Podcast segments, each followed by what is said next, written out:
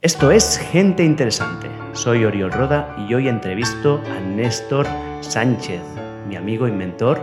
Y bueno, ¿quién no conoce a Néstor Sánchez? Si me estás siguiendo a mí, probablemente también lo conoces a él. Y si no lo conoces, pues Néstor es el fundador de uno de los fundadores de Regenera, que es una empresa que tiene muchas ramas, tiene varias clínicas donde aplica un tipo de terapia que llaman la psiconeuroinmunología. También tiene una rama de formación para profesionales, terapeutas y también tiene pues, una, una rama que es de formación para gente en general, que es Regenera Prime, Regenera Prime, que por cierto yo la he recomendado varias veces en mi newsletter.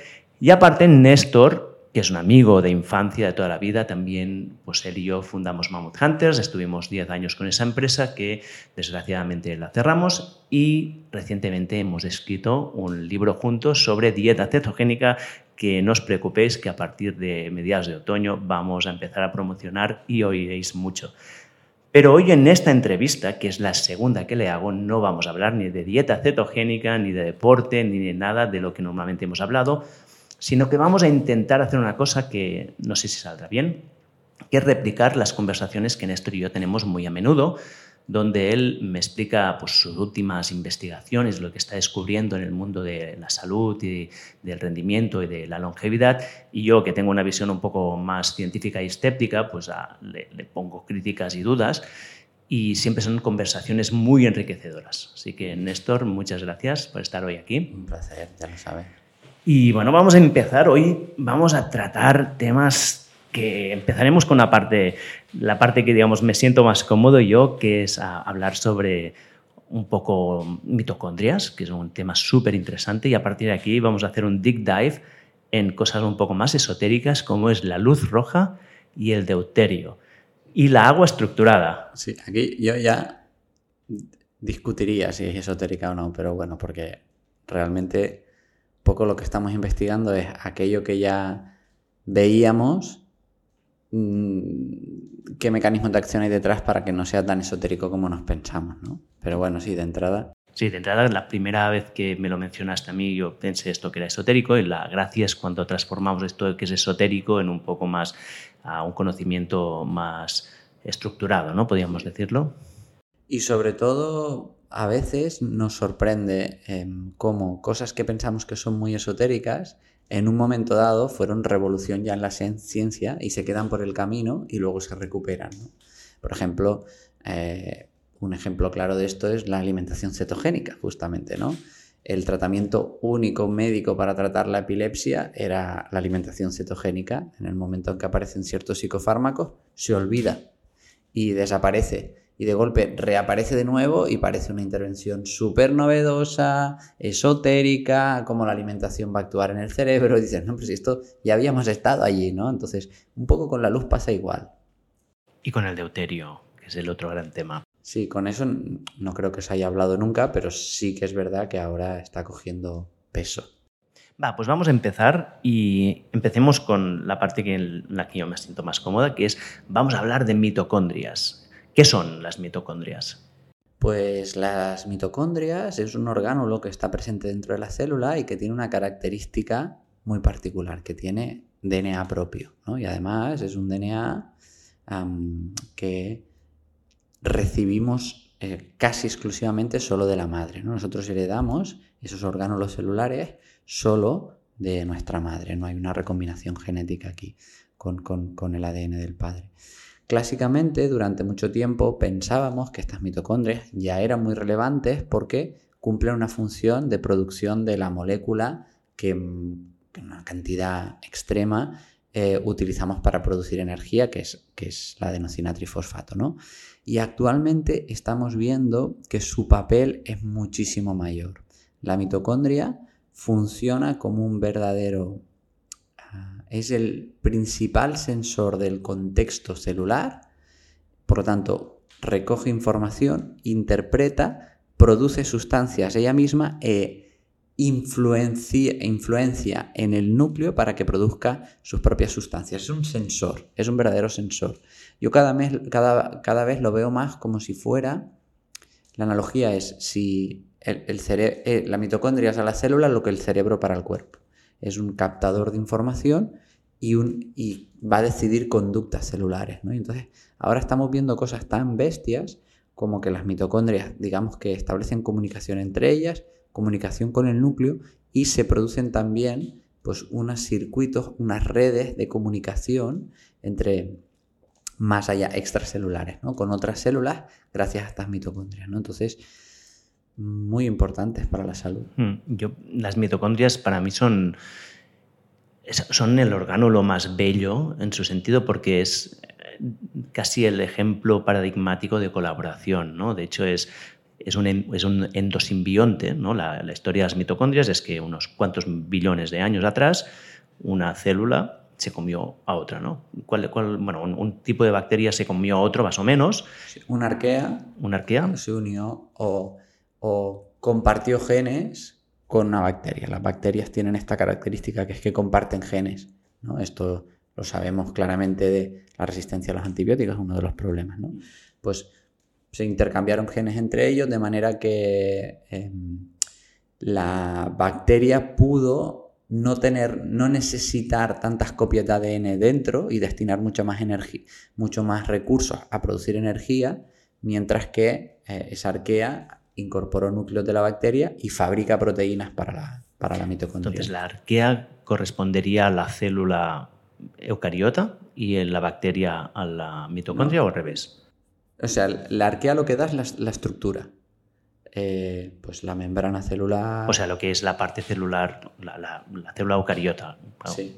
Y la bacteria es. No existía. Mm, exacto. No. no, no, existía en ese momento, evidentemente, ¿no? Pero digamos que la arquea se comió la bacteria y en lugar de digerirla, simplificando, pues llegaron a una simbiosis donde la bacteria, que es la mitocondria, lo que da es una cantidad de energía brutal a, a la célula, a la, arquea, o la que ya sería la célula procariota, y de hecho esto es uno de los eventos claves para el desarrollo de la vida compleja, porque sin esta cantidad extra de energía que da la mitocondria, no se pueden crear organismos pluricelulares de la complejidad que tenemos hoy en día, ¿no?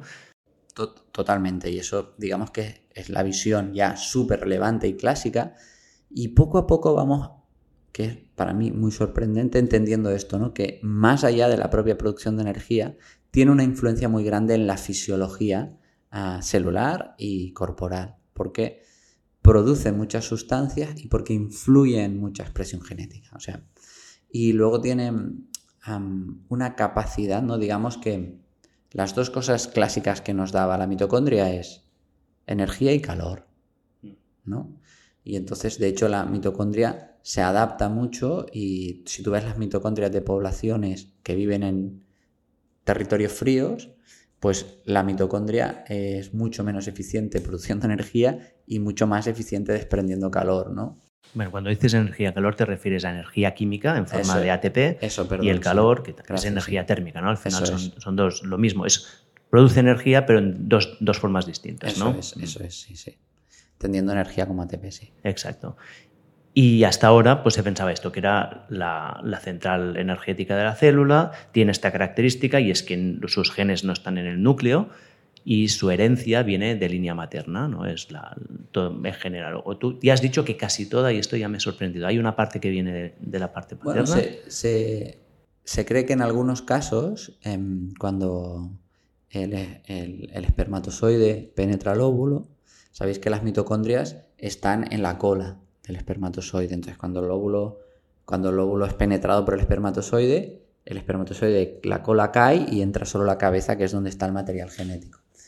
En algunos casos se, ha, especulado, porque vemos una diferencia en el ADN, que algunas de esas mitocondrias entran dentro del óvulo, y entonces no es todo materno. Pero en general, digamos que sí, todo viene desde la madre. Y eso, pues claro, da una, entender cómo es la salud de la madre a nivel energético, pues te va a, dar información a ti de cómo son tus mitocondrias, claramente. Aunque ya te digo que cambian mucho, las mitocondrias son muy influenciables en su función y también hay muchas, vamos acumulando muchas mutaciones en el ADN mitocondrial. A lo largo de nuestra vida. Sí, eso es el... Eh, entonces, dentro de nosotros vamos a ir teniendo ligeras diferencias en las mitocondrias, que se llama heteroplasmia, Y este es un concepto que definió un señor que se llama Douglas Wallace, que está propuesto para el premio Nobel por este concepto, ¿no? porque la heteroplasmia está detrás de muchas de las enfermedades de los seres humanos modernos. ¿no? La, la heteroplasmia que da alteraciones en la producción energética es lo que está detrás de muchos de los problemas eh, del ser humano. ¿Qué tipos de problemas? Desde, patología, desde problemas metabólicos, inmunitarios, del sistema nervioso central, ¿no? porque hay otro concepto interesante que es cuando la mitocondria es muy disfuncional y no se produce la energía y por lo tanto muere, al final es una bacteria y tiene, tiene marcadores bacterianos, ¿no? Entonces, eh, eso libera al territorio extracelular sustancias que van, a, que van a alertar al sistema inmunitario, sustancias llamadas DAMS, no Danger Associated Molecular Patterns. Entonces, eh, realmente la función mitocondrial ahora la estamos viendo que tiene que ver con muchos problemas en tejidos que tienen muchas mitocondrias, principalmente el cerebro y el sistema inmune, en, tejidos que dependen mucho del, uso celular, como, como, puede ser todo lo que tiene que ver con metabolismo. Entonces, muchas de las patologías típicas eh, tienen al menos un componente mitocondrial. Sí, de hecho se considera, es una de las, una de las marcas del envejecimiento clásicas, esto ya está muy descrito.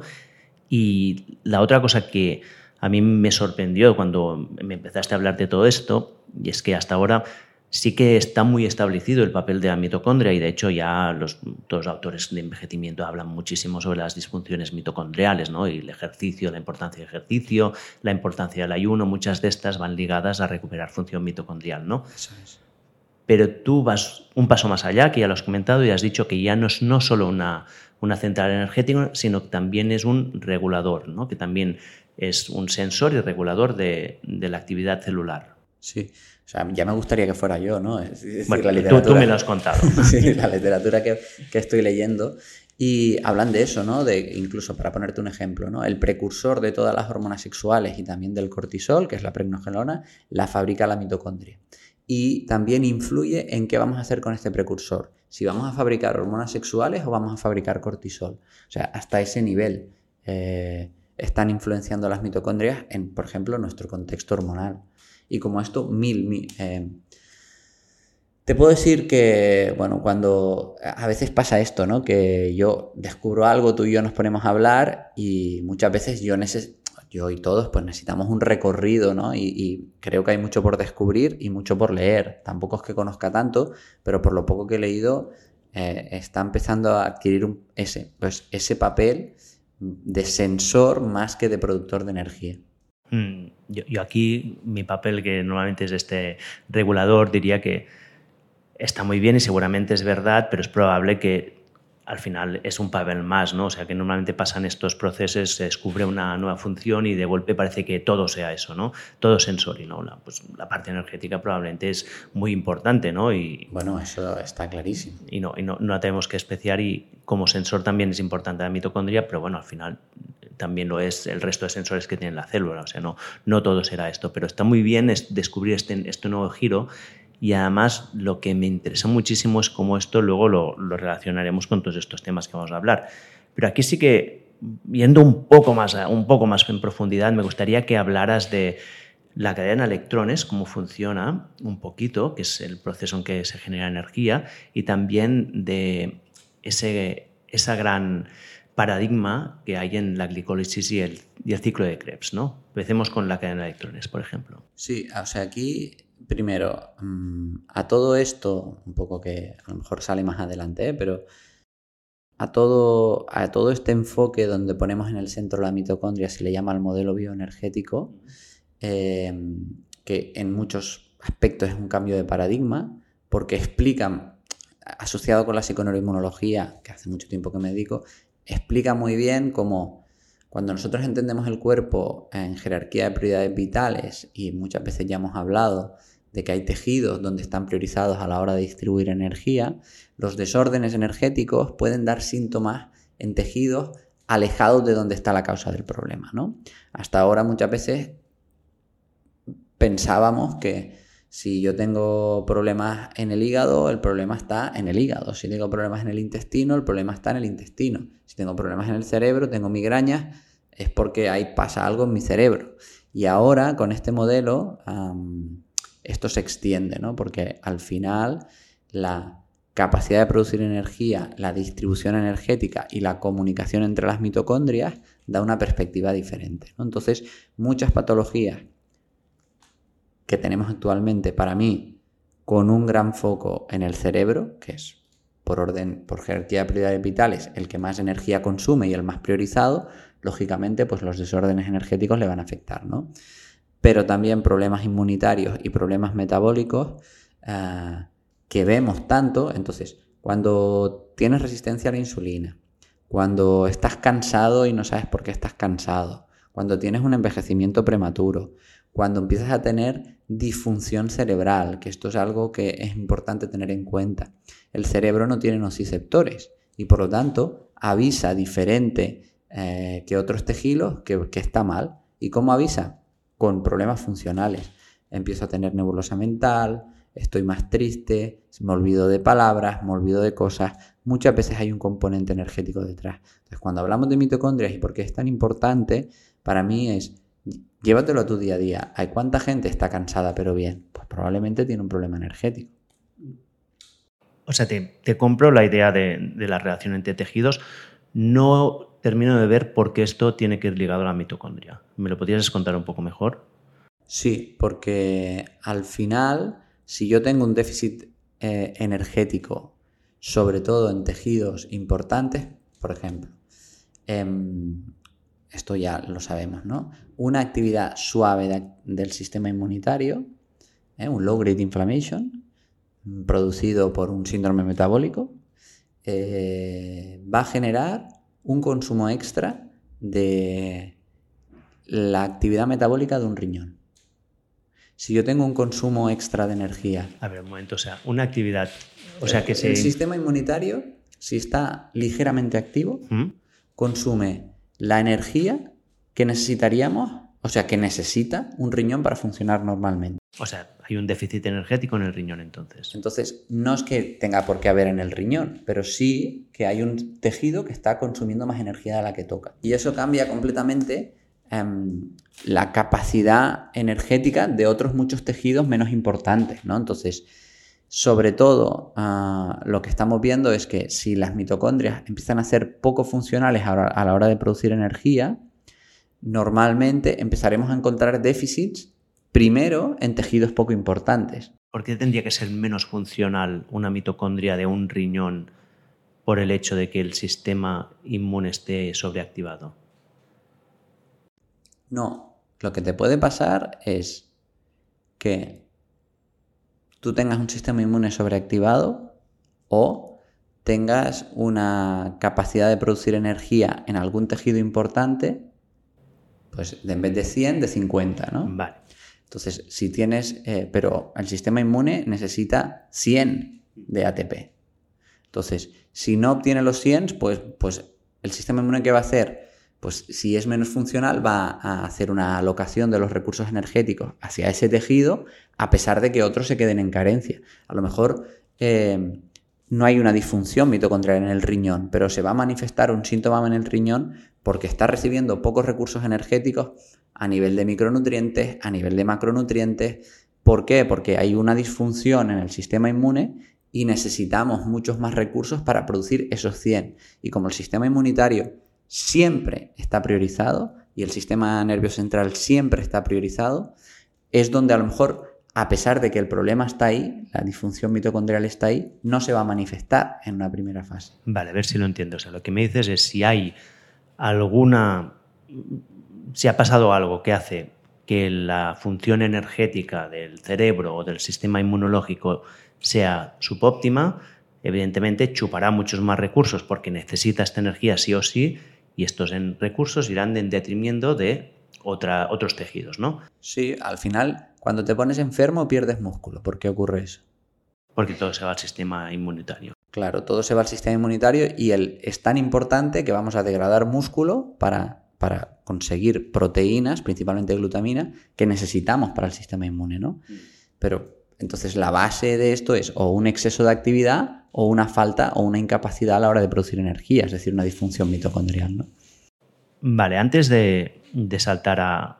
volveremos al tema de la, cadena de electrones que nos lo hemos saltado, pero ahora que has abierto el melón, digamos, de disfunción mitocondrial, ¿cuáles serían los mecanismos clásicos, ¿no? sin entrar aún en los que hoy presentaremos, de qué explicaban esta falta de función mitocondrial?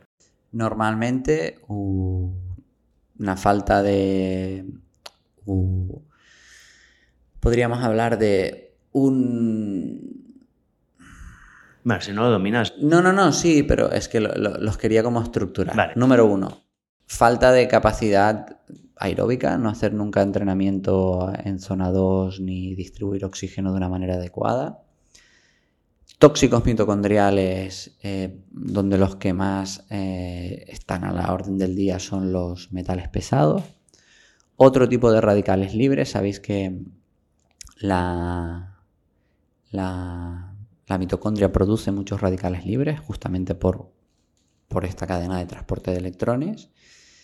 Em, estrés de larga duración y em, desórdenes metabólicos que impidan la beta oxidación. ¿Por qué esto es importante? Porque cuando nosotros oxidamos grasa, casi casi no hay residuos de carga oxidativa en la mitocondria. Principalmente porque utilizamos, luego entraremos, el complejo mitocondrial tipo 2.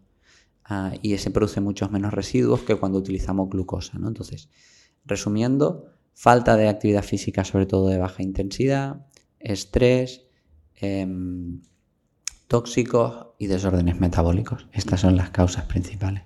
O sea, si lo entiendo bien, habría como una parte que es la pérdida de función porque no hay entrenamiento puramente, o sea, tú tienes que darle la señal al cuerpo de que necesitamos muchas mitocondrias y que sean funcionales porque el día que tengamos este pico de necesidad pues haya suficientes y esto sea con el entrenamiento, con ayunos de este estilo. Y luego habría la intoxicación, la intoxicación, ¿no? O sea, que vivimos en un entorno muy tóxico y esto pues afecta a las mitocondrias de forma negativa, ¿no?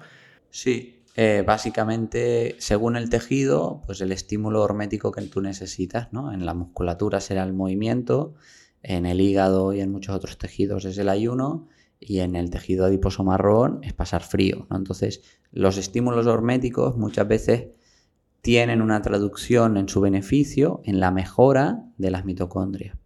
Básicamente porque el uso de un tejido y la bajada brusca de energía de un, tejido va a producir la expresión o la actividad de una proteína que se llama proteína eh, quinasa activada por AMP, que una de sus funciones es inducir una proteína que se llama PGC1-alfa que induce la división mitocondrial. Y volvemos a la AMP quinasa. Estamos volviendo a la keto, ¿eh? lo no podemos salir. Es que al final, bueno, la realidad es que todo va muy ligado, ¿no? Que esto es, lo que me gusta, ¿no? Que al final no estamos tratando temas aislados. Hoy hablamos de mitocondrias, hablamos de luz, hablamos de esto, pero en realidad es lo que entendemos es la, la salud y la biología de una forma integral, ¿no? Claro, cuando nosotros hablamos de que keto y ayuno eh, cuando tú hablas de, pues yo qué sé, coges el paper de The Hallmarks of Brain Aging, ¿no? Mark Matson al poder, uno de nuestros referentes, diciendo que eh, dietas bajas en carbohidratos, movimiento y ayuno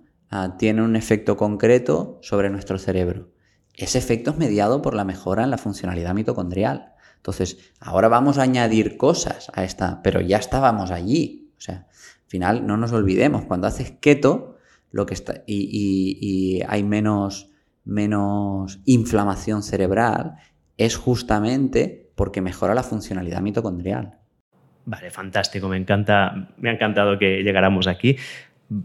¿Te parece si, vaya, si vamos a hacer el deep dive en la parte más bioquímica pura? Porque creo que es muy interesante para los oyentes. A lo mejor ahora dicen, oh mierda, se van a meter en hablar de moléculas y Puede ser que sea un poco denso esta parte, pero es muy importante para entender lo que vamos a hablar luego. Así que vamos a hablar de la cadena de electrones, que yo cuando vi la, explicación que me diste tú, me encantó, te lo tengo que decir, que me quedé alucinado porque entendí realmente cómo se genera célula, la, energía en la célula, y es, bueno, es chulísimo, cuéntanoslo.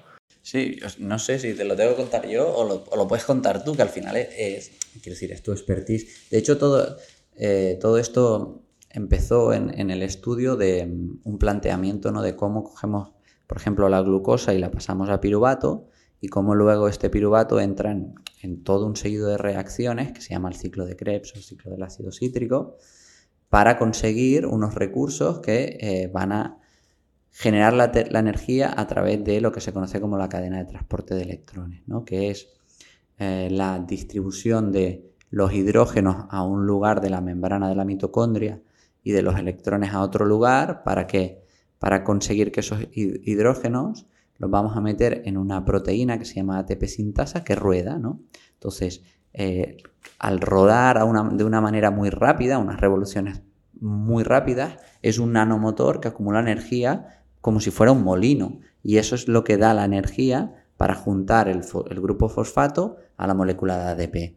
¿no? Entonces, realmente em, tenemos una ingeniería muy concreta dentro de nuestra célula, ¿no? Tenemos una turbina. Tenemos una turbina. Literalmente, o sea, es la, analogía es, los que estén mirando el vídeo, que nos movemos las manos, es cómo funciona una turbina. ¿no? Tienes agua en un, punto muy alto, o viento, lo que sea, esta cae y la, energía cinética o potencial que se transforma en cinética mueve una hélice, esta hélice mueve un electroimán y esta, esto genera la, energía eléctrica.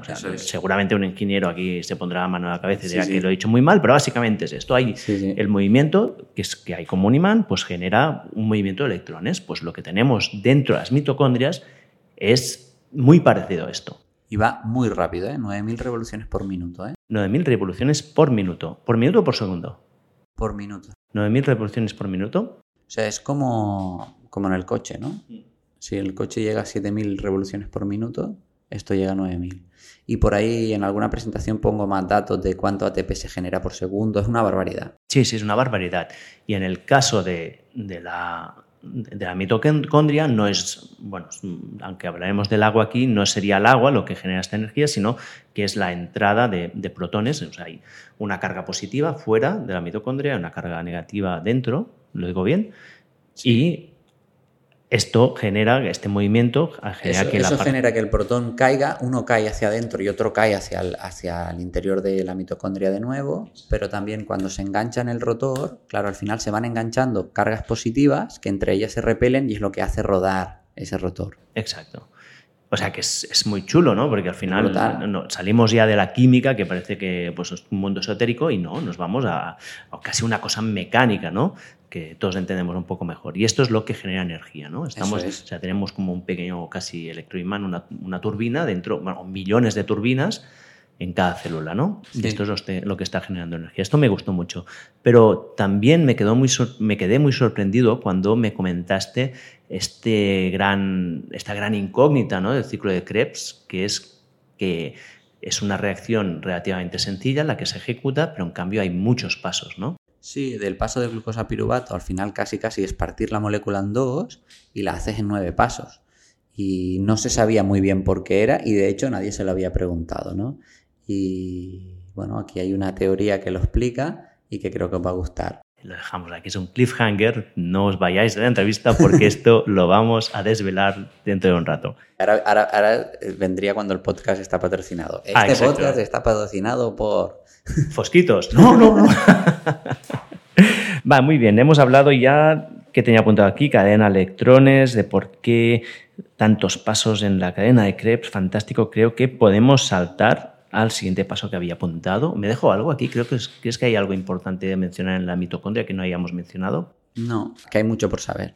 Que hay mucho por saber, ¿no? O sea, creo que mm, si tenemos que hacer, hacer un resumen muy rápido, ¿no? Es que ya ya estábamos en un momento que habíamos identificado que las mitocondrias eran muy importantes, que la gestión energética de los tejidos que está regulada por la mitocondria era muy relevante para muchas de las enfermedades que nos terminan matando con la edad. ¿no? Las, de hecho, las mencionaba muy rápido, las, las, neurodegenerativas. Por ejemplo, hay un nuevo modelo sobre enfermedades neurodegenerativas que están basadas todas en, en la gestión energética. Totalmente. Esto es un tema que voy a escribir un artículo pronto porque creo súper interesante, es un cambio de modelo radical.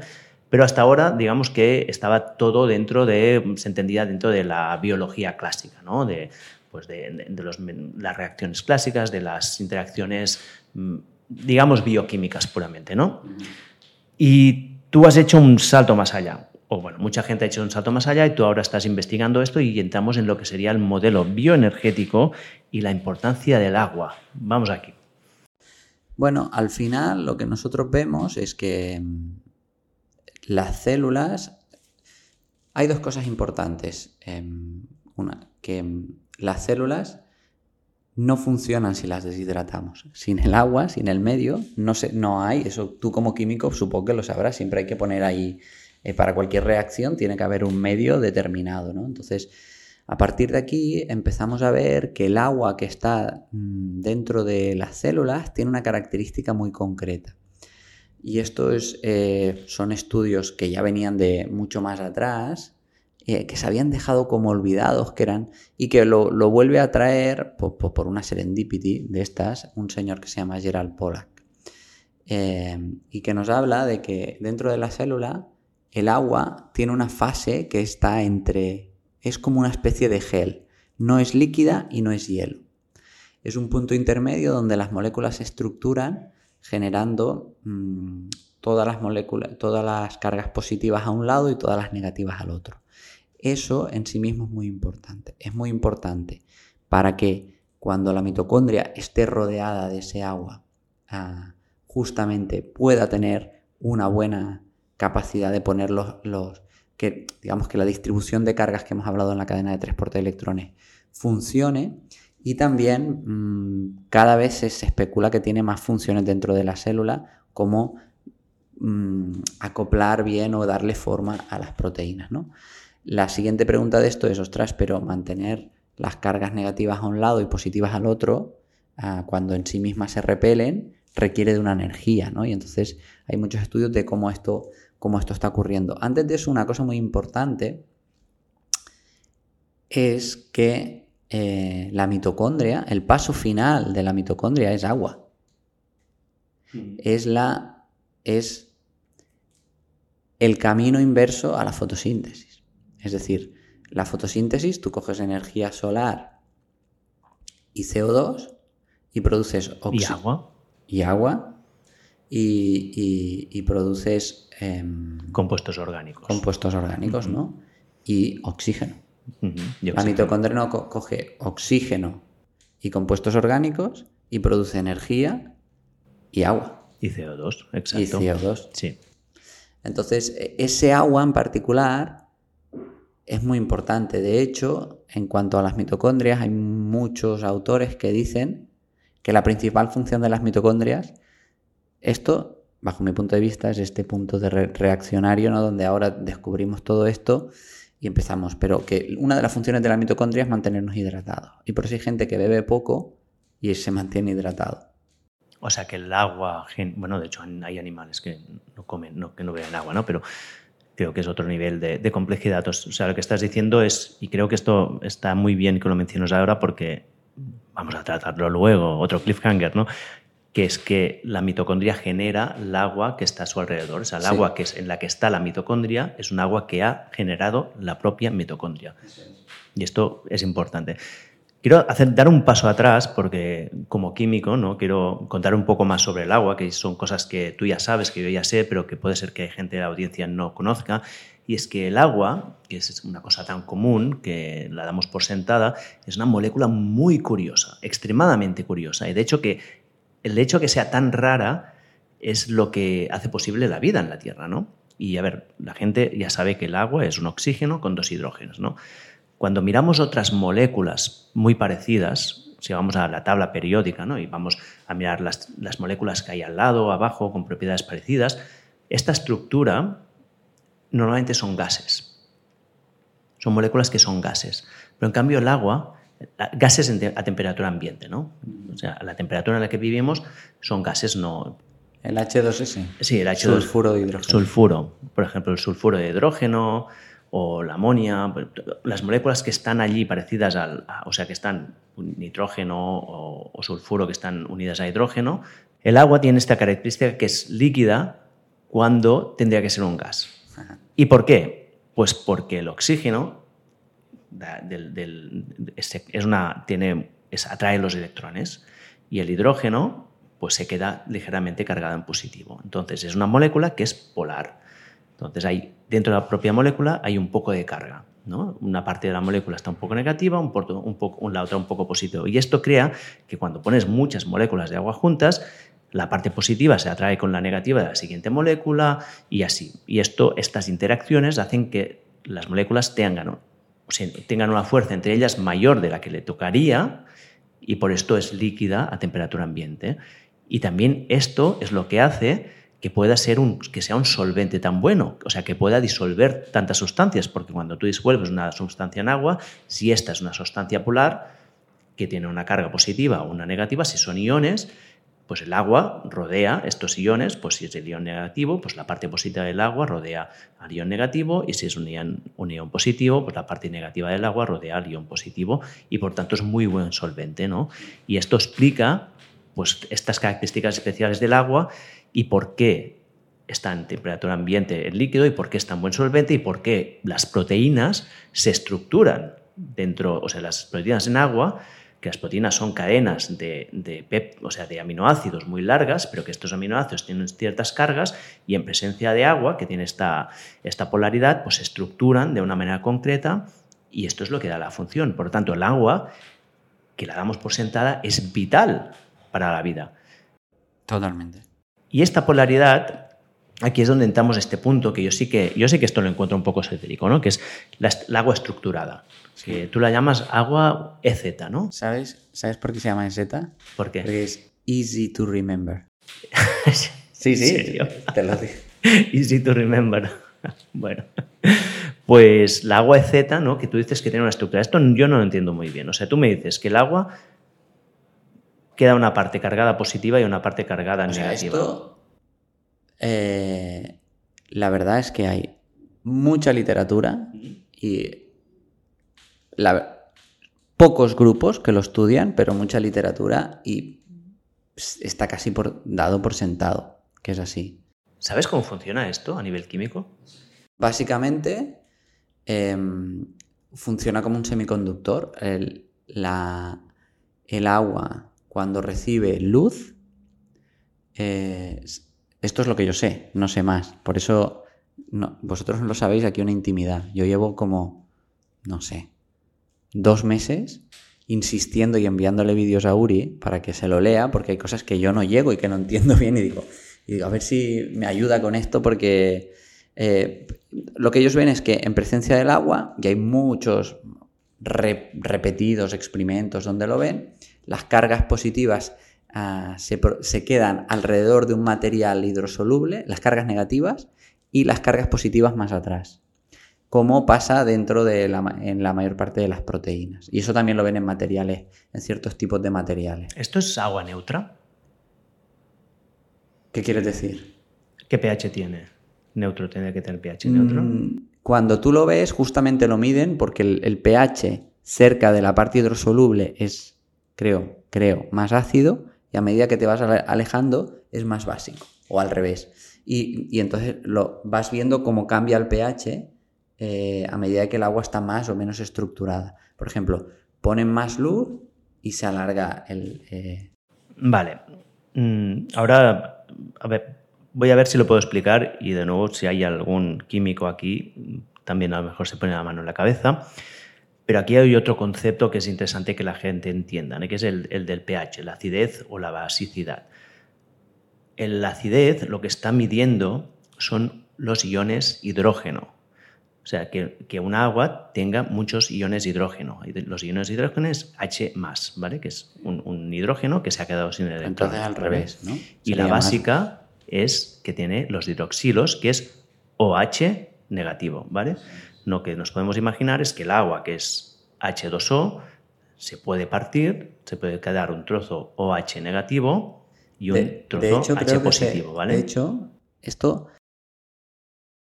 me puedo equivocar, ¿eh? porque ya os digo, pero creo que se formularía como H3O, el agua estructurada.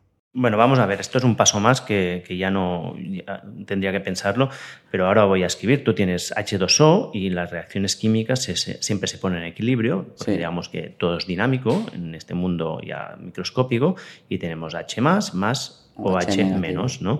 Entonces, lo que tú estás diciendo, y esto, es, esto ya iríamos a cómo funciona una pila, por ejemplo, una pila, tú tienes un, lado que es positivo, un lado que es negativo, el lado positivo, pues los OH negativos serán atraídos hacia el lado positivo, ¿no? Y, los, y en la parte negativa, los H positivos serán, serán atraídos, ¿no? Entonces se crea esta, este diferencial de carga, ¿no? ¿Vale?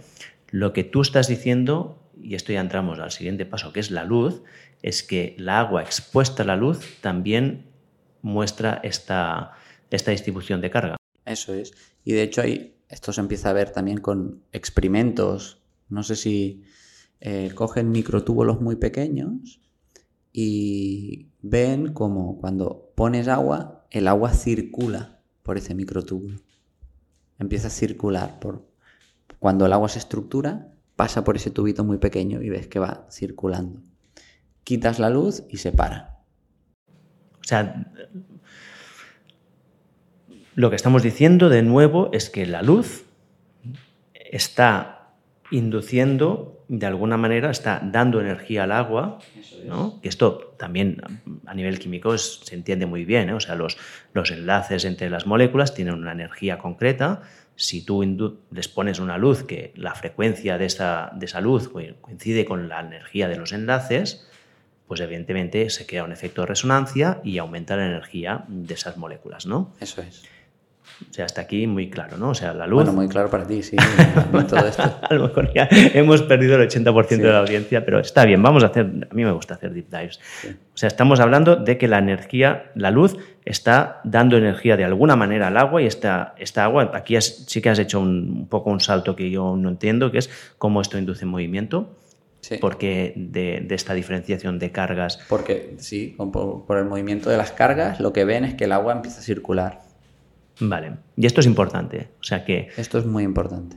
Que tú en un microtúbulo con agua le induzcas luz, le, pongas luz y esta empiece a circular es importante. ¿Por es qué es transformación de energía lumínica en cinética. Muy bien. ¿Qué luz estamos hablando? Principalmente la que más impacto tiene, luz infrarroja. ¿Sabes a qué frecuencia? Ah, creo que aquí me pillas, 700 y pico de longitud de onda. Vale.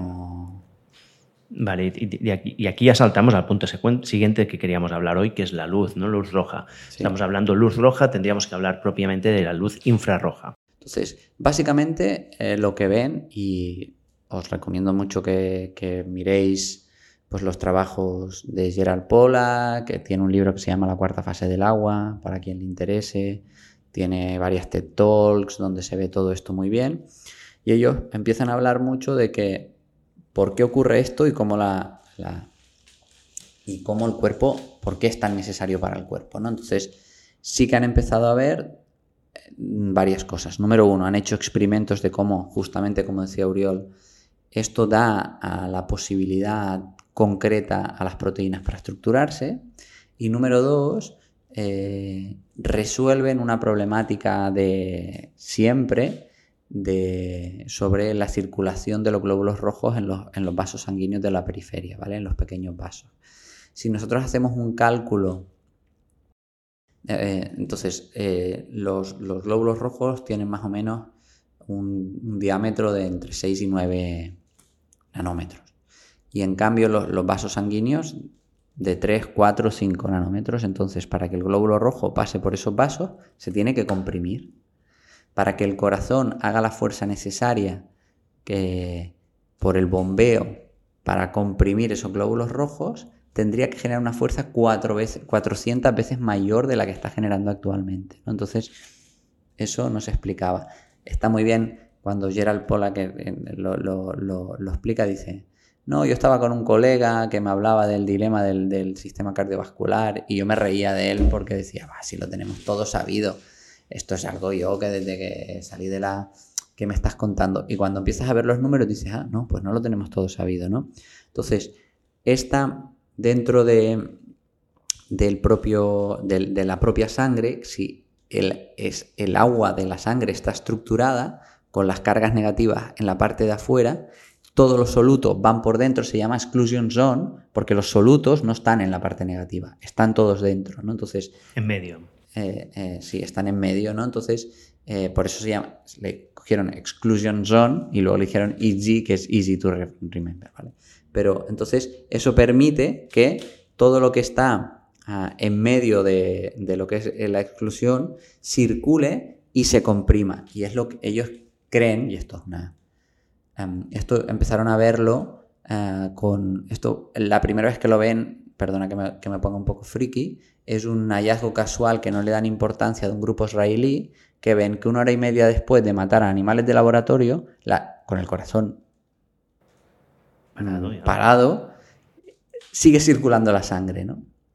Entonces, eh, eso es rarísimo. ¿no? Entonces, ellos empiezan a hacer estudios propios y publican donde eh, ven que la sangre sigue circulando con el corazón parado y si aplicas luz, circula más rápido. Y si quitas luz, vuelve a circular más lento. ¿no? Y, y entonces, a partir de ahí, generan esta hipótesis que tiene sentido, pero que todavía es muy nueva y se tiene que corroborar, pero que parte de la energía, nosotros utilizamos la energía solar, al menos en parte, para permitir una llegada de los glóbulos rojos a la periferia de nuestro cuerpo. Vale, entonces déjame que haga una recapitulación de nuevo para ver si voy entendiendo ¿eh? poco a poco. Hemos hablado de que el agua es muy importante, es polar, sus propiedades de, de distribución de carga son tan importantes para la vida y que al darle energía, esta agua puede estructurarse de tal manera que, digamos, que se crea como una polaridad, como si fuera un poco una, pila, ¿no? Queda un, lado se queda un poco negativo, un lado se queda un poco positivo. Como si fuera una pila, ellos han publicado que pones dos electrodos y encienden una bombilla. Exacto, o sea, es una pila, básicamente, porque la pila es esto, es pues, en un sitio donde hay una diferencia de potencial que si lo conectas, pues con electrones y en medio se queda una zona que es la que queda neutra, que esto crea unas propiedades de, que permite, pues genera movimiento, ¿no? Eso es. Y permite que pasen por allí cosas que de otra manera no podrían pasar porque se repelen, supongo, las cargas de, los de, los límites la repelen un poco y permite que circulen cosas, ¿no? Y esta energía se propone que es la luz roja o la luz infrarroja, infrarroja, porque es la frecuencia que que corresponde con la vibración necesaria para que suceda esto en las células. ¿sí? Eso es. Muy bien. Ya que hemos entrado en luz y, bueno, y, un poco más, esta estructura del agua, que es la del agua de Z, es también la que permite pues, la estructuración de, de, las proteínas en la mitocondria, proteínas en general, y en la mitocondria también, aquí no, no, me lo has comentado, pero también le das ciertas propiedades a la mitocondria, ¿no? Sí, sobre todo mmm, lo que dicen es que al final la cadena de transporte de, electrones son diferentes complejos, ¿vale? Donde tú vas eh, generando estos saltos de, electrones de un complejo al otro, ¿no?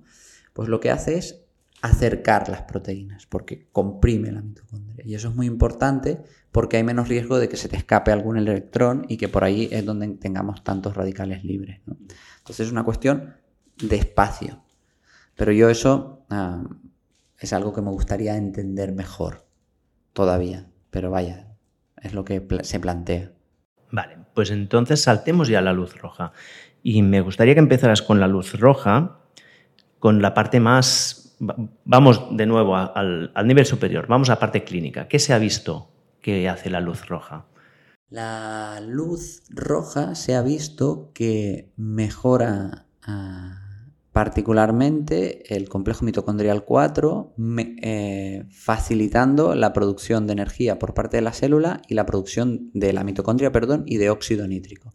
Literalmente nosotros hay muchísimos estudios que nos enseñan, y esto sorprendentemente más de los que yo me esperaba cuando empecé a estudiar todo esto, que realmente la mitocondria mejora su funcionalidad cuando es expuesta a luz infrarroja y roja. Y esto supuestamente es por el efecto que tiene sobre el agua, ¿no? No. No.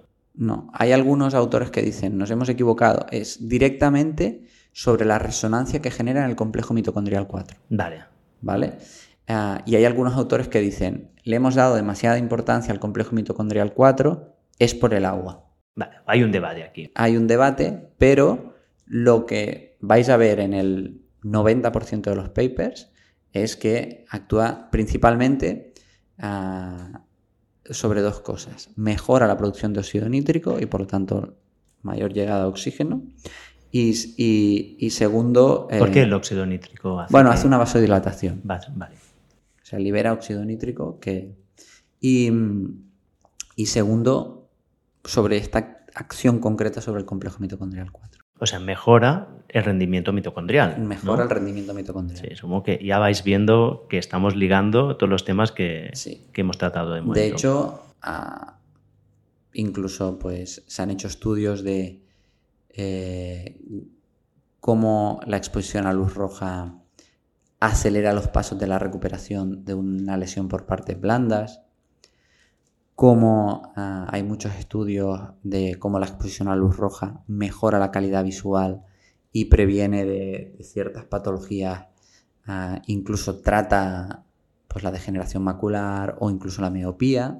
Y esto que ha dicho Néstor ahora, lo recalco, o sea, yo justo he publicado un artículo sobre calidad de visión y hay artículos de instituciones de primer orden publicando esto. me acuerdo además que, estaba escuchando a Andrew Huberman que mencionaba esto de la exposición de luz roja y decía, esto yo no me lo creía hasta que vi un paper publicado desde el London College, ¿no? Y bueno, es que no viene, no viene de la periferia, son cosas que están muy establecidas. Sí, por eso que cuando decimos, esta es la parte más esotérica, digo, hombre, bueno, esotérica, ¿sabes?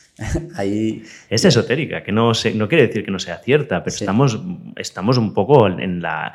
En, el límite, en el frontier del, conocimiento científico aquí. ¿eh? Sí, y no solo eso, sino que la fotobiomodulación, que es como se entiende, eh, o sea, primero, eh, se está utilizando muchísimo a nivel de rendimiento cerebral. Al final, como es el lugar donde más densidad mitocondrial tiene, es comprensible, pero es que están, ya hay estudios muy serios de cómo mejoran el rendimiento cognitivo, cómo se trata para, cómo se utiliza para tratar las migrañas, cómo se utiliza para patologías neurodegenerativas, con resultados muy prometedores. Entonces flipas que algo gratis, em, que ha estado ahí siempre, bien utilizado, puede tener estos efectos clínicos tan evidentes, ¿no? Vale, porque tú dices gratis, porque ¿cuál sería la fuente principal de luz roja? La fuente principal de luz roja es el sol. ¿Sí? ¿Qué, pasa? Y esto es muy interesante, que eh, la luz infrarroja solo aparece en las primeras horas de la mañana, cuando nos acercamos al amanecer. Y también cuando desaparece en el atardecer. Esto es muy interesante, ¿no? Porque primero tenemos luz infrarroja, luego, bueno, luz, luz visible e infrarroja, luego aparecen los rayos ultravioleta A, más que hacia el mediodía rayos ultravioleta B, luego de nuevo rayos ultravioleta A, luego luz infrarroja, eh, visible e infrarroja, y luego se hace de noche, ¿no? Entonces, esta aparición y desaparición de diferentes longitudes de onda es lo que da la información a nuestro núcleo supraquiasmático para entender en qué momento del día o de la noche estamos. Por eso, nunca exponernos a luz infrarroja es que mi cuerpo más difícilmente se va a dar cuenta de que ha empezado el día. Entonces, si yo ah, de golpe la primera luz que veo es la del mediodía, eh, vamos tarde, ¿no? Es todo activar, activar el paso 3 sin haber activado el paso 1.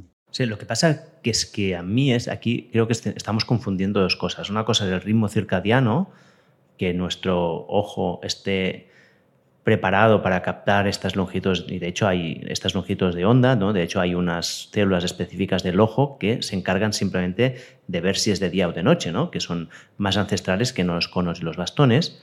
Y la otra es el efecto que esta luz pueda tener sobre nuestras mitocondrias, que aquí a mí ya una duda que me sale es Vale, la luz roja vemos que tiene este efecto, pero claro, es, la luz la recibimos en la piel. ¿Qué penetración tiene esta luz? Es que justamente la, luz infrarroja es la que más penetra a tejidos más profundos. Cuando dices más, ¿sabes cuál es la penetración? O sea, llega a todos los vasos sanguíneos que están en la dermis, por debajo de la epidermis. Y se ha comprobado también que llega a. tiene influencia, dependiendo de la región, cuando tú la expones al cráneo, en el tejido que hay debajo. Y eso hay estudios en animales de laboratorio Ah, muy claros que han demostrado esto.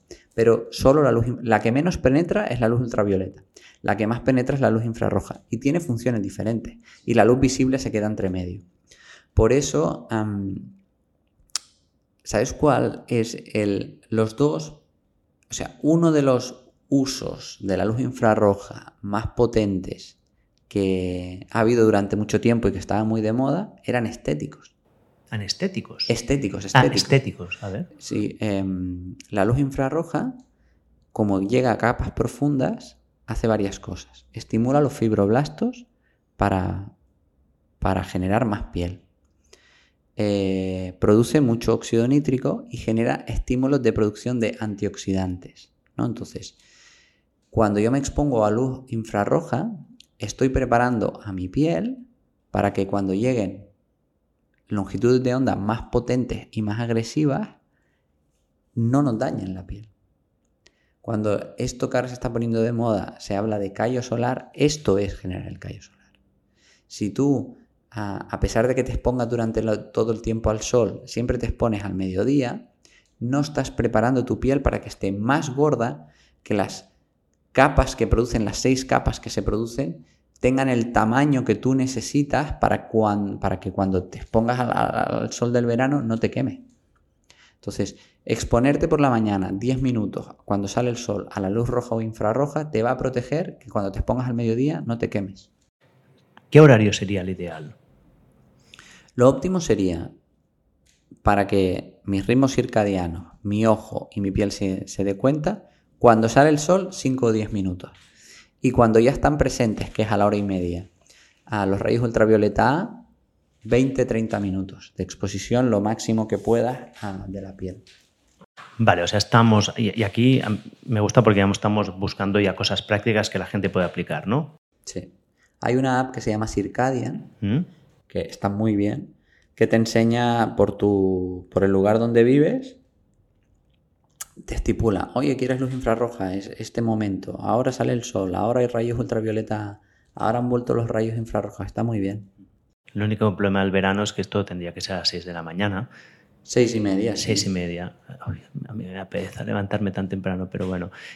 Estaría muy bien, ¿no? En invierno es un poco más fácil. O porque- te compras un panel de luz infrarroja y antes de salir al sol hace cinco minutos. Mm, Vale, de esto luego también te mencionaré cuáles serían las intervenciones que podemos hacer. O sea, estamos hablando que la luz infrarroja activa las mitocondrias. Hemos dicho que lo hace tanto. Hay un debate si es porque está Por el mejorando agua el el- agua o, el, o- o cuatro. Exacto. Esta estimulación energética hace que a nivel em- epidérmico, o sea, en las primeras capas de la piel y también en las primeras capas del cerebro, aumente la actividad metabólica y esto tiene efectos beneficiosos. ¿no? Me pasaste una presentación donde se veían varias fotos de antes y después de la luz infrarroja, realmente eran impresionantes, ¿no? Totalmente. Sí, sí. Pero es que esto se ha utilizado durante mucho tiempo. ah, se puso muy de moda las máquinas de luz infrarroja. A mí me hace mucha gracia porque digo, tío, yo, que lo primero que estudié fue fisioterapia y odiaba, ah, ah, porque hay una parte de la fisioterapia que es, viene la gente y lo enchufas a máquinas y lo enchufabas a los infrarrojos. Sí, y sí. lo odiaba, ¿sabes? Y digo, ya he vuelto a los infrarrojos, tío. 20 años después. Te estás reconciliando Y me estoy pasado. reconciliando, me estoy reconciliando. No, no, porque he visto joder, estudios de, sobre cuando veas las fases de recuperación de un tejido expuestos a luz roja, es que recortas los timings de cada una de las fases. Es que me parece impresionante. Y hay vídeos de cómo los fibroblastos van siguiendo fuentes de luz infrarroja ah, porque particularmente les atrae de una manera concreta. Es, es, es, es impresionante. Es súper interesante esto. Y, y para el cerebro, ¿sabes un poco el mecanismo? O sea, que este efecto en la primera capa de neuronal, ¿cómo correlaciona luego con una mejora de rendimiento cognitivo? ¿Hay mecanismo? ¿Y sabes, y sabes lo fuerte? Que cambian las frecuencias. No utilizan la misma frecuencia para tratar migrañas, para rendimiento cognitivo o para el Alzheimer. Y Ostras. es heavy, ¿eh? Ah, tengo una revisión, ya te la pasaré, de todos los efectos que hay a nivel de fotobiomodulación, pero no es solo luz infrarroja. Por ejemplo, para migrañas están utilizando el color verde. El color verde. O sea, esto lo encuentro súper interesante, pero al mismo tiempo me hace explotar un poco la cabeza. Es como, a ver cómo lo cuadro esto yo dentro de yo estoy igual, yo estoy igual. Y, y, me noto un poco, es verdad que me noto un poco ahí con unas lagunas de decir, hostia, esto lo entiendo mucho, pero no sé cuánto explicarlo porque no me gusta explicar una cosa que no entiendo en profundidad. ¿no? Entonces, está bien que lo reproduzcamos en esta charla porque es como una charla, pero hay muchas lagunas todavía, sí, sí. Al menos yo las tengo. Vale, muy bien. Digamos que te compro toda esta idea, ¿no? Te compro la, idea de la luz roja, vamos a, utilizarla como herramienta terapéutica, estamos viendo que tiene todo este efecto a nivel bioenergético. Yo he tratado dos casos, además de todo lo que hemos visto. Con deshidrosis. Eh, ¿Qué es deshidrosis? Deshidrosis es, eh, es, como una enfermedad que da en manos y pies, en la palma de las manos y de los pies. ¿Qué tiene la palma de las manos y de los pies que no tiene el resto del cuerpo? ¿Lo sabes? No. No produce grasa para que no se te repalen las cosas. Entonces no se hidrata de la misma manera. Y por lo tanto tiende a, resecarse, a producir grietas y cosas así, ¿no? Entonces hay una patología donde ah, se producen grietas, la, la piel se descama. Entonces está como desnutrida. Gente que yo había visto que habíamos hecho todo el abordaje metabólico que tenía el sentido, todo el abordaje hormonal, porque tiene un componente hormonal. ¿eh? Eh, aparece mucho más en mujeres, en momentos hormonales concretos y se agrava sobre todo con el calor. Eh, y de golpe, empezar el tratamiento con luz infrarroja y cambio brutal. O sea, a mí fue como decir, vale, ok, lo estoy estudiando y ahora lo estoy viendo. Te cuento una anécdota, que es una cosa que cuando empezaste a comentarme todo esto y al principio pues estaba un poco escéptico, empecé a revisar un poco también mi, historia ¿no? y, relacionarlo con cosas que he vivido. No sé si te acuerdas que hace un par de años que estaba corriendo mucho y yo tenía como una disonancia cognitiva, que es que todo el mundo habla de que para perder peso se tiene que hacer fuerza y que, la, el, aeróbico no es, ¿no? no es óptimo ¿no? y que realmente salir a correr no es una manera de perder peso, que es mucho mejor hacerlo con entrenamiento de fuerza. Y, yo era como, me lo siento, pero a mí no me cuadra. Yo estoy ahora haciendo mucha actividad de zona 2 y he perdido mucho peso. Cuando hago mucho entrenamiento no pierdo el mismo peso. Pero luego me di cuenta que yo siempre salía dejando los niños por la mañana y me iba pues por la montaña. al final era estaba exponiéndome al sol muchísimo y de golpe pensé, ¿no será que fue esa exposición al sol en parte, evidentemente no es un solo factor, ¿no? pero una parte importante de esta regulación metabólica que en ese momento viví lo que realmente tenía ese efecto y no tanto el entrenamiento? Mira, esto, perdonar si me pongo un poco técnico porque esto sí que es mi, tema. no, eh, y, por dos bueno, Lo primero que tendría que decir, esto lo decía yo hace mucho tiempo, que es curioso que cuando se puso de moda el yoga, y que ahora, bueno, pues lleva de moda 3.000 años, ¿vale? Pero todo el mundo habló del saludo al sol, ¿no?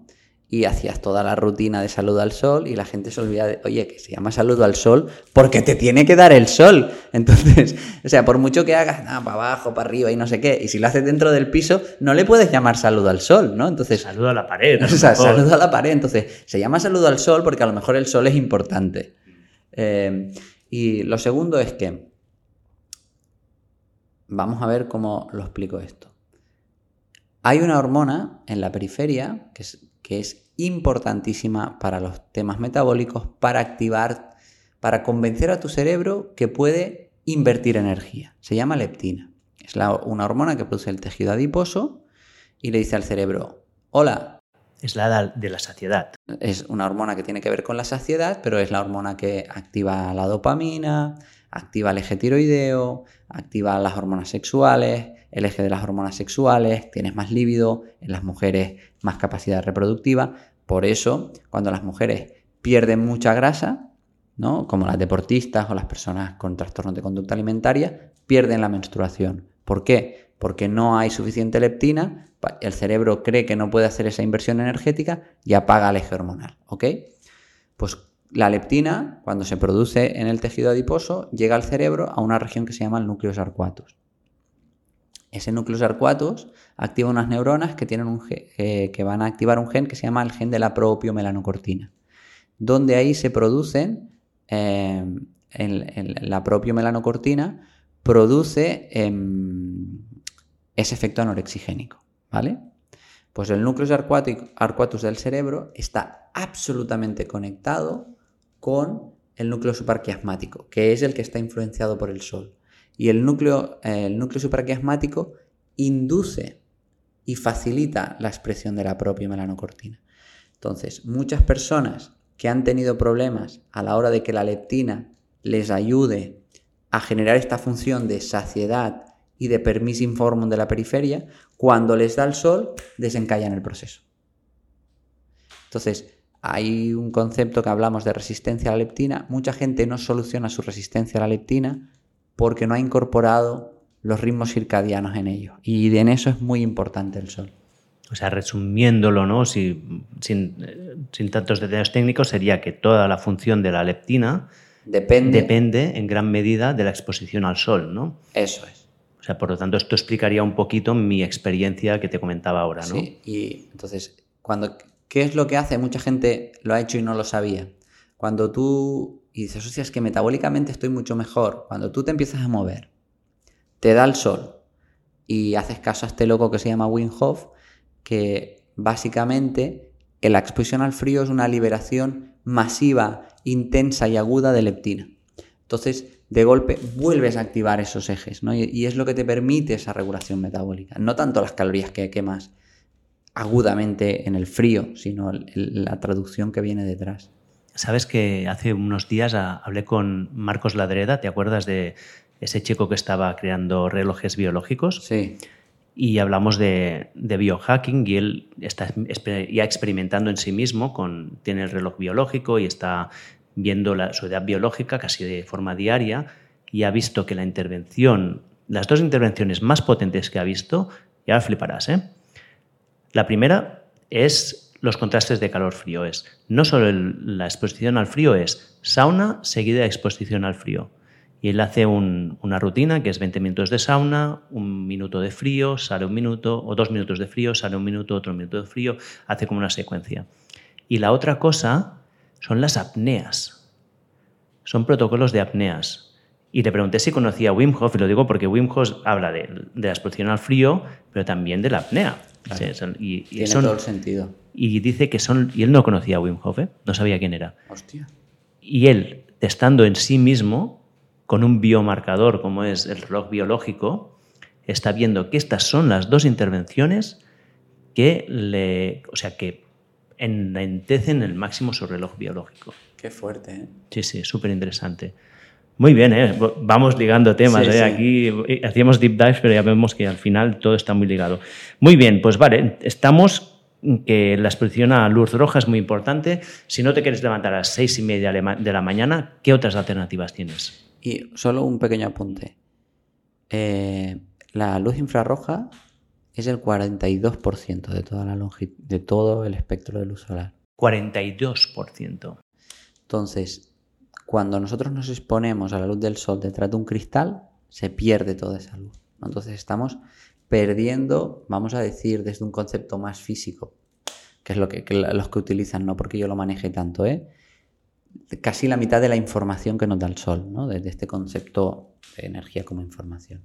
Entonces, jope, si hemos dicho que el agua es importante para la vida, el sol parece que hay bastante consenso de que también, ¿no? Como a partes iguales, ¿no? Sí, entonces estamos uniendo los dos fundamentos de lo que explica una vida, ¿no? Una estrella alrededor de la que orbitar y el agua, ¿no? Como lo que buscamos en otros lugares para buscar vida.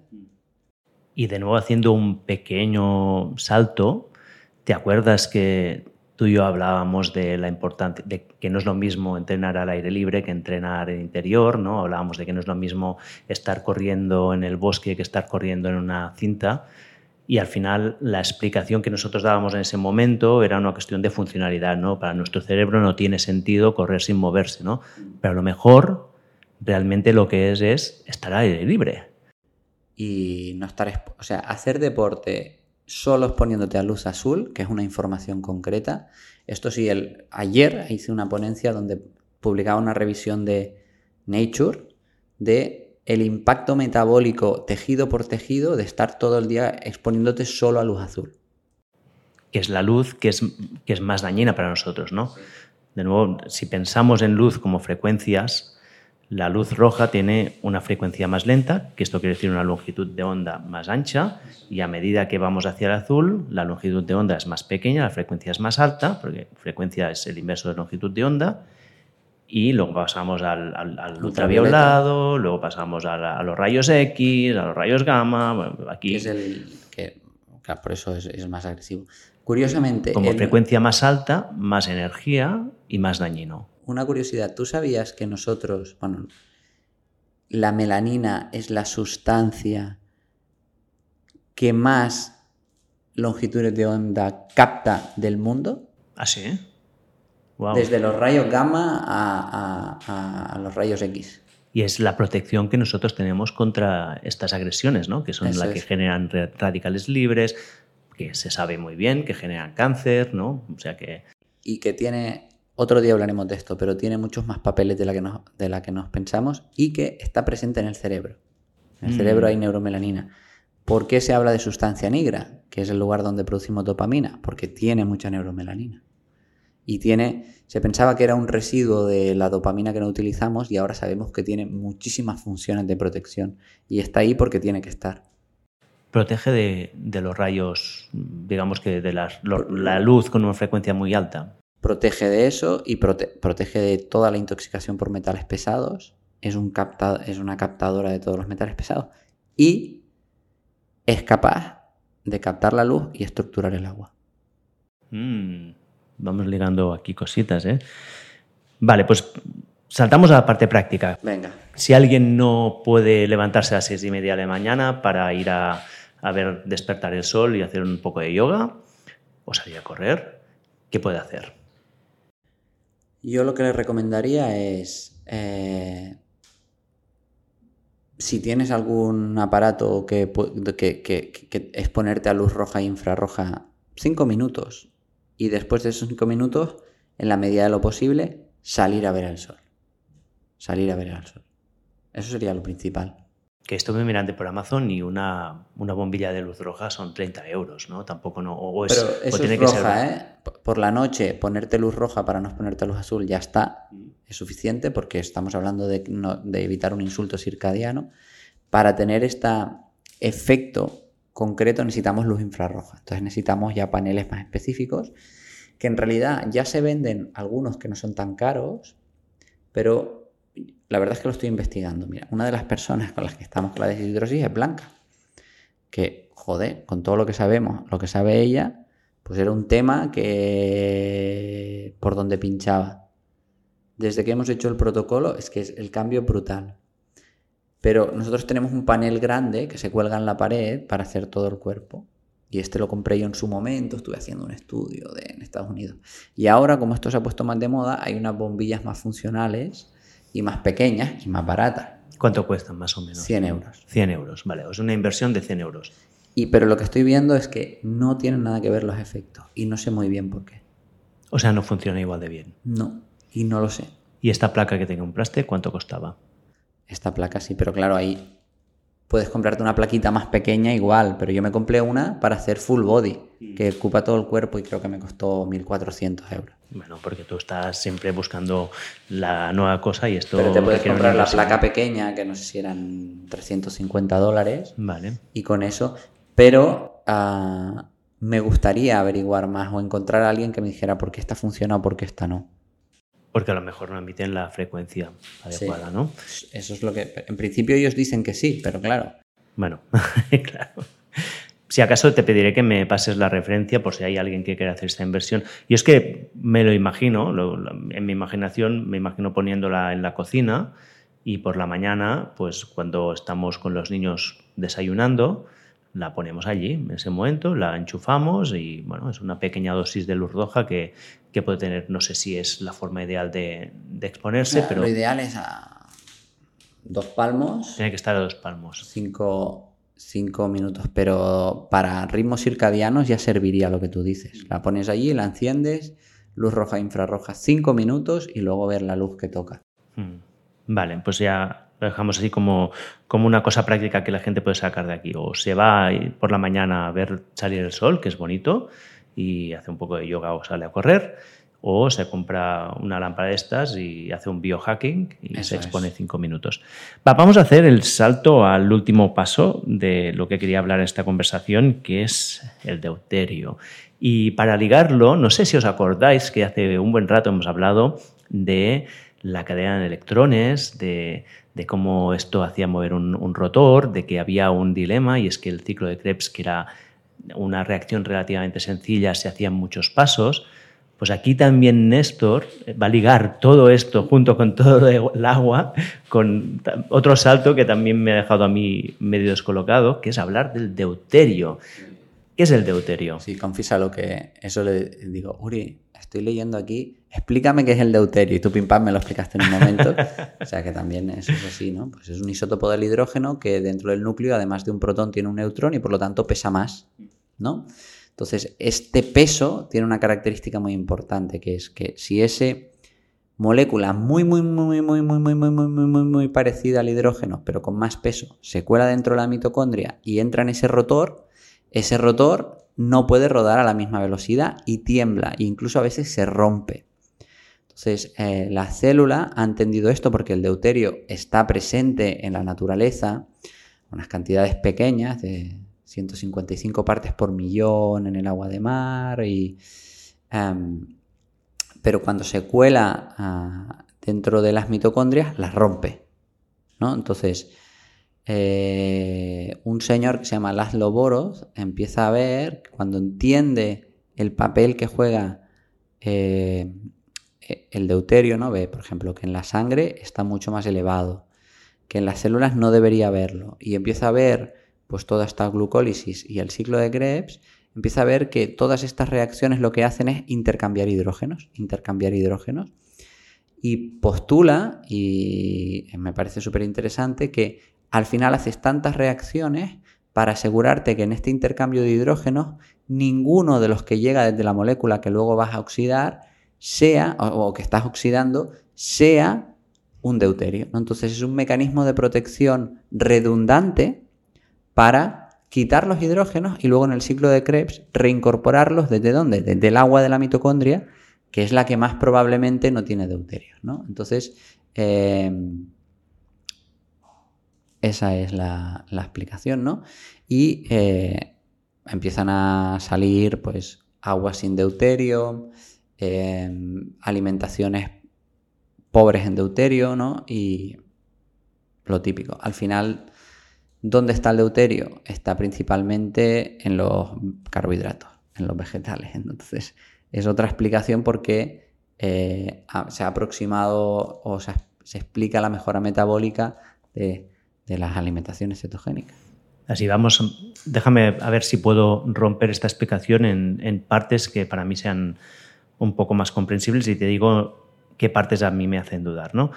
Vale, entiendo que el deuterio, que es un isótopo del hidrógeno, que pesa más, tiene unas propiedades químicas prácticamente iguales, pero claro, pesa más y cuando hablamos de, un fenómeno mecánico, como es el de hacer girar el rotor de, que está en, el complejo 5 ¿no? de la cadena de electrones, pues este peso extra, pues evidentemente pues afecta esta parte mecánica y hasta lo puede llegar a romper. ¿no? Por lo tanto, queremos minimizar el número de deuterios que entran allá. Como tenemos un ciclo de un feedback positivo ¿no? de retroalimentación, donde las mitocondrias tienen el agua que sale de las propias moléculas orgánicas que consumen, si estas moléculas orgánicas están libres de deuterio, evidentemente el agua que hay dentro de la mitocondria está libre de deuterio. Por lo tanto, bueno, y porque tiene un mecanismo de protección. Al final, el residuo final de, la mitocondria es el agua. El agua, exacto. ¿no? Entonces, o la mitocondria está, o la ATP sintetasa está rota o es que el agua no tiene deuterio. Exacto. Por lo tanto, hay un, sí, sí, el agua que llega tiene que ser libre de deuterio. Entonces. Y lo que vemos en el ciclo de Krebs que no lo he explicado es reincorporación de agua, ¿no? Digamos que la primera fase deshidrata y luego la segunda fase hidrata. Exacto. Entonces lo que vemos es que se ha quedado un mecanismo de redundancia donde una molécula orgánica pasa por un siglo de pasos que no tendrían que ser necesarios para eliminar hidrógenos y luego vuelve hacia atrás a recuperar estos hidrógenos, pero lo recupera del agua de dentro de la mitocondria, por lo tanto se crea este, este, esta retroalimentación positiva que asegura que el agua que llega, que, estas moléculas que llegan a la mitocondria estén libres de deuterio. ¿Vale? Este es un mecanismo que funciona bien con la cantidad de deuterio natural, que estamos hablando de pues, estos 100, 150 partes por millón. Eso es lo máximo ¿eh? que encontramos. Esto es lo máximo. Sí. La grasa casi no tiene deuterio. Claro. Ah, y los vegetales que han captado el agua, sobre todo si crecen cercanos al mar, más. Vale.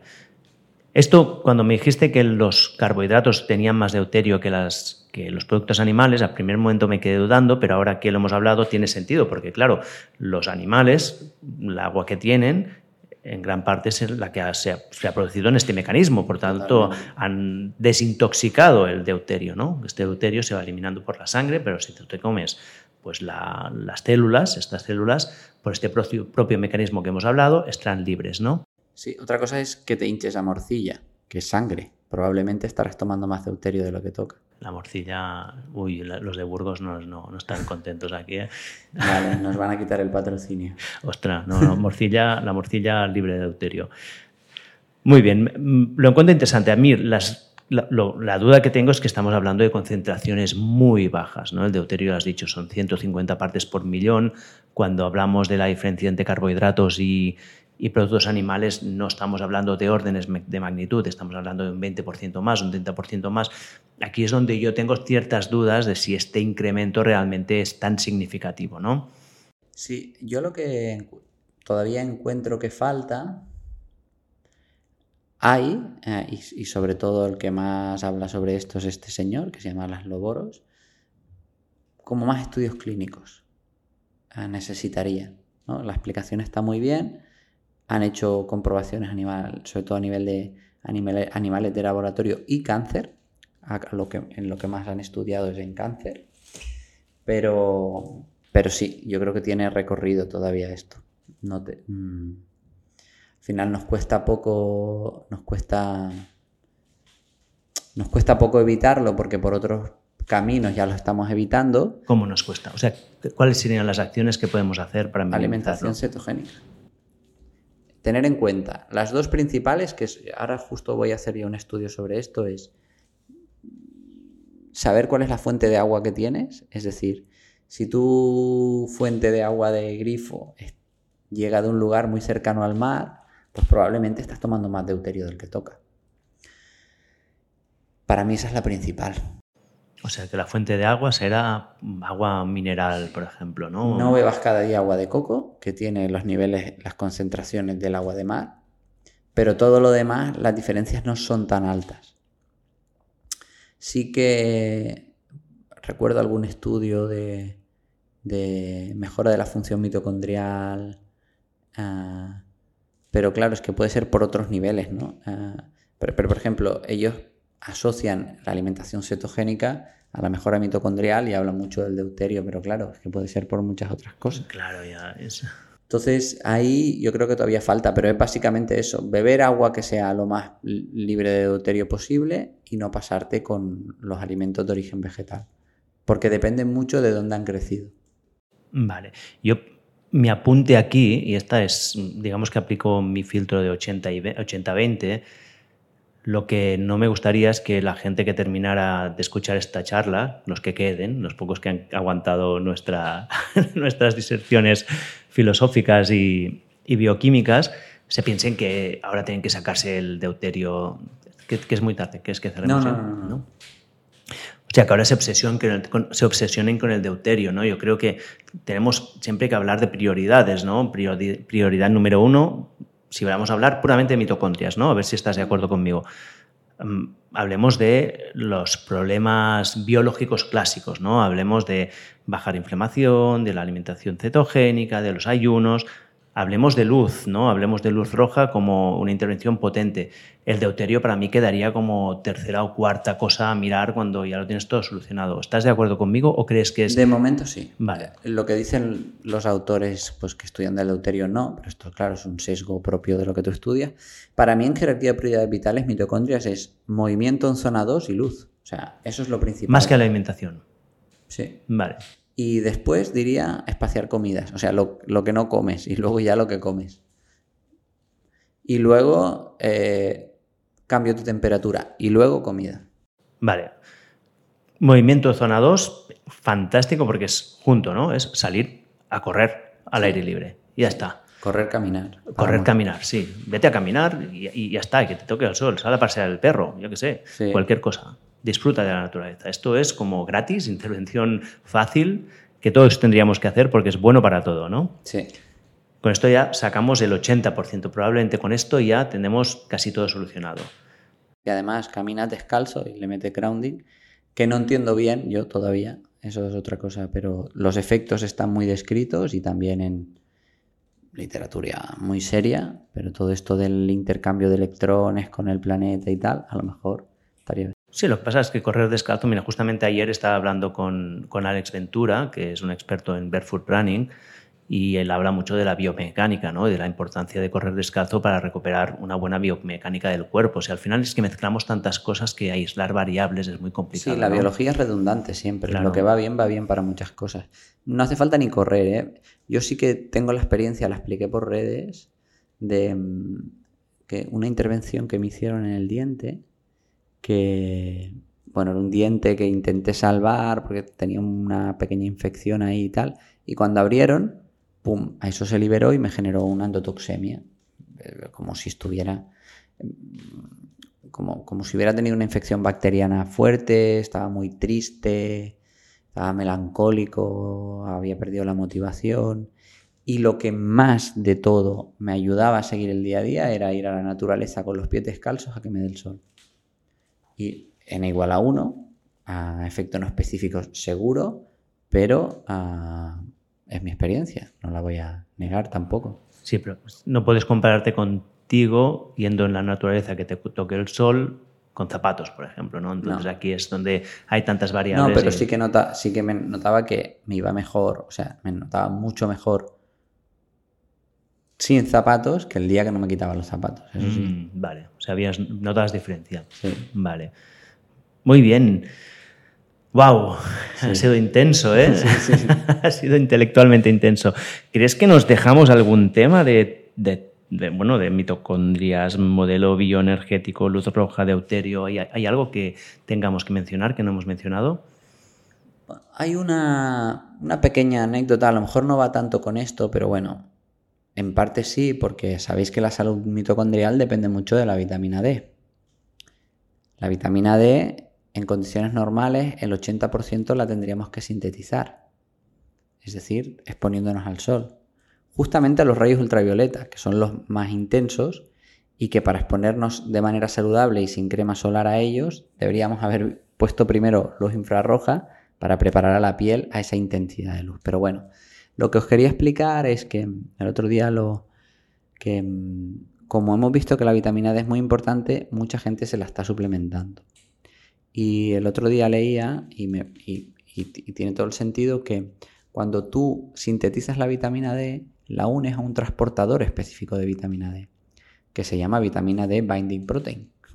En cambio, cuando tú te suplementas con vitamina D, la, la unes, es una grasa, y la unes a una lipoproteína ah, y, se, y se va a distribuir de una manera muy diferente en el cuerpo. ¿no? Cuando tú la sintetizas, ese transportador tiene una mayor capacidad de llevar la vitamina D donde la necesitamos.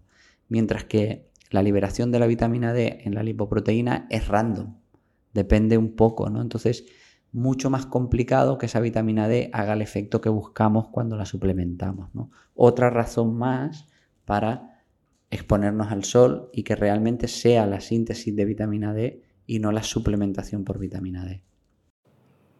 Me parece súper interesante y estabas diciendo esto y iba pensando, es que claro, al final nos quedaremos sin trabajo porque es que las intervenciones son muy fáciles, ¿no? Cuando nosotros nos dedicamos a contar qué hacer, los hacks para mejorar nuestra vida, es muy fácil. Muévete, exponte a la luz solar y, y regula las comidas, ¿no? Y, y casi que lo tienes casi todo hecho aquí. Si a eso le sumas tener una buena red social y tener un propósito, ya lo tienes. Y ya está, ya está. Cerremos el Instagram, cerremos la Sí. newsletter porque no hay nada más. Sí, a, a mí a veces me pasa esto que estoy en redes sociales y digo, pues que ya lo he dicho todo. Sí, o sea, es verdad que hay muchos matices y hay muchas ayudas, y, pero ya está, tío. O sea, cuida a tus amigos, ten un propósito en tu vida, conecta con el amor, que eso sería otro tema a hablar muchísimo, ¿no? La variabilidad de la frecuencia cardíaca es espectacular cómo se regula cuando conectas con el amor y el agradecimiento.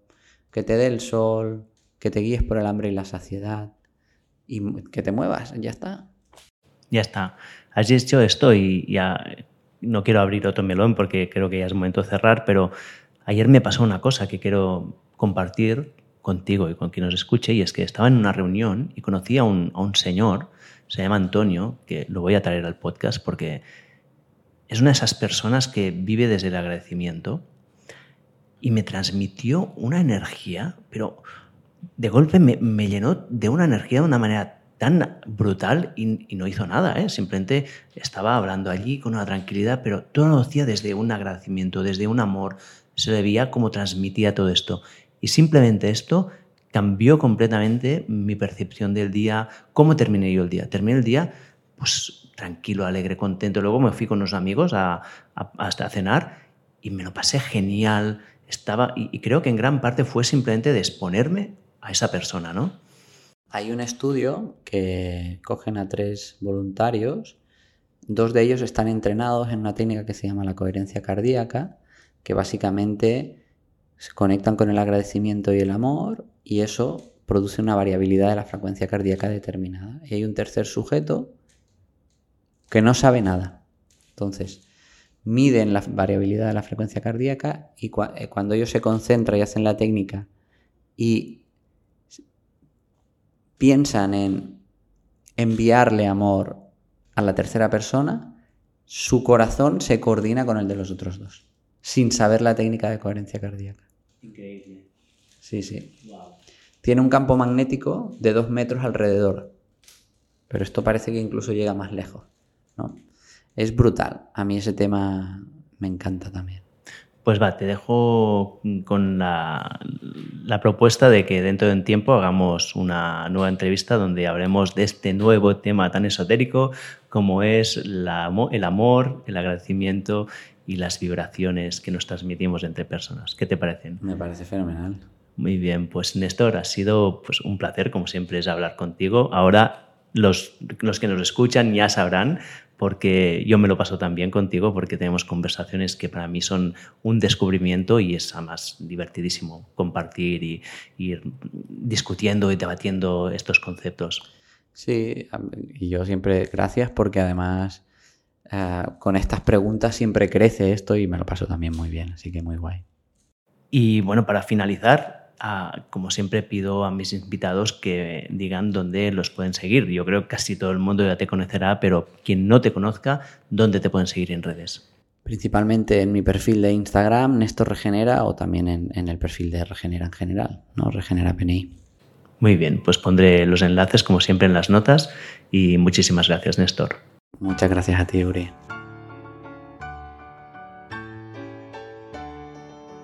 Y así termina otro episodio de Gente Interesante. Si te ha gustado, te animo a que lo compartas con la gente que amas. También te agradeceré que lo valores y dejes un comentario en la plataforma donde lo escuchas. Este es el mejor regalo que me puedes hacer para ayudarme a crecer. Por cierto, aparte de este podcast, publico una newsletter semanal donde te cuento cómo puedes vivir más y mejor. Es gratis, es fácil de apuntarte y también de darte de baja me encontrarás en oriolroda.com. Ya hay más de 70.000 personas que están suscritas. Y finalmente me puedes seguir en redes sociales buscando simplemente Oriol Roda. Y con esto termino. Nos vemos la semana que viene. Mientras tanto, cuídate a ti y si puedes a alguien más.